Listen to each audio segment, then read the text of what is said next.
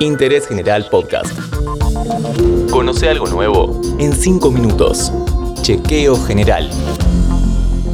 Hola, ¿cómo están? Bienvenidos a un nuevo podcast de Interés General, que es especialmente para ellas, salud femenina y sus cuidados. ¿Por qué son importantes los controles ginecológicos anuales? ¿Qué pueden prevenir? De paso, hablamos de las pastillas anticonceptivas. Como siempre hacemos, llamamos a una especialista, Paola Dagra Camila. Soy la doctora Paola Dagra Camila, médica especialista en ginecología y mastología y vicepresidenta de la Sociedad Argentina de Esteroscopía. Primero y principal, la importancia de los chequeos anuales. Los chequeos ginecológicos anuales son importantes porque nos dan la oportunidad única de prevenir aquellas enfermedades que podemos evitar que ocurran en la mujer, como el cáncer de cuello uterino, y detectar tempranamente aquellas que no podemos evitar, pero a fin de lograr un porcentaje altísimo de curación en estas pacientes. Hablemos del cáncer de cuello uterino. Este cáncer es un cáncer bastante particular, porque en el 95% de los casos está asociado a un virus de transmisión sexual, en particular las cepas de alto riesgo del virus del HPV o papiloma humano. Nosotros contamos con una vacuna que está en el calendario nacional de vacunación desde el año 2011. En la actualidad, a los 11 años, se vacuna tanto a chicos como a chicas con eh, esta vacuna contra el virus del HPV. Pero tenemos toda una población, los ginecólogos, que no ha sido vacunada. Entonces, en esta población, la estrategia de prevención es iniciar el papá Nicolau y la colposcopía cuando la paciente ya lleva un año teniendo relaciones sexuales. Entonces, esto nos permite, en muchos casos, ver la lesión antes de que sea un cáncer y sacarla antes de que sea un problema para la paciente. Uno de los más comunes, el cáncer de mama. Con respecto al cáncer de mama, que afecta a una de cada ocho mujeres que viva hasta los 80 años, es difícil detectar la lesión antes de que sea un cáncer. En la mayoría de las veces, y el objetivo de la detección, de los programas de detección, es detectarlo temprano. ¿Por qué? Porque cuando nosotros detectamos un tumor de mama pequeño, el porcentaje de curación de esa paciente es altísimo y supera el 95%.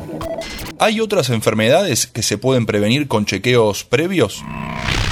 Hay otras enfermedades como el cáncer de endometrio en los cuales también a veces podemos detectar la lesión antes de que sea un cáncer y otras veces nos permite la detección temprana. El tiempo es todo en la ginecología y es importante hacer los controles para que todas las mujeres puedan vivir mucho más y con una gran calidad de vida. Cambiamos un poco de tema. ¿Las pastillas son un buen método anticonceptivo?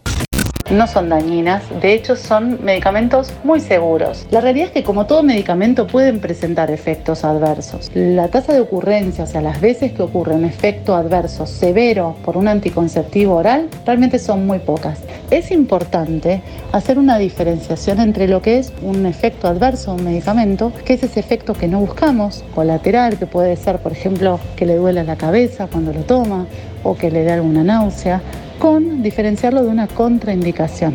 La contraindicación es una condición preexistente que tiene la paciente que le impide usar ese método porque si lo usase la pondría en un riesgo de salud. Por ejemplo, una fumadora de más de 35 cigarrillos por día no debería estar tomando un anticonceptivo oral con estrógeno. O también, por ejemplo, una paciente con migraña con aura tampoco debería estar tomando un anticonceptivo oral, porque esas situaciones sí las pondrían en un mayor riesgo. Entonces, ¿cuál es la clave para tener una buena estrategia de anticoncepción? La mejor estrategia de anticoncepción es la que viene de una buena consejería. ¿Y qué es la consejería en anticoncepción? Bueno, es la entrevista, la consulta que tenemos con la paciente, en la cual le informamos sobre todos los métodos disponibles que ella podría llegar a usar. Es importante escuchar a la paciente, no solo con respecto a su historia médica, sino también con respecto a sus hábitos de vida, para poder darle un método al cual ella pueda apegarse, el cual ella pueda cumplir. Y es importante también ayudarla a elegir, porque la elección del método tiene que ser de la paciente. Para saber todo sobre salud femenina, cómo prevenir enfermedades y cómo establecer los cuidados anticonceptivos, la llamamos a la doctora Paola Dagra Camila, que pasó 5 minutos por interés general.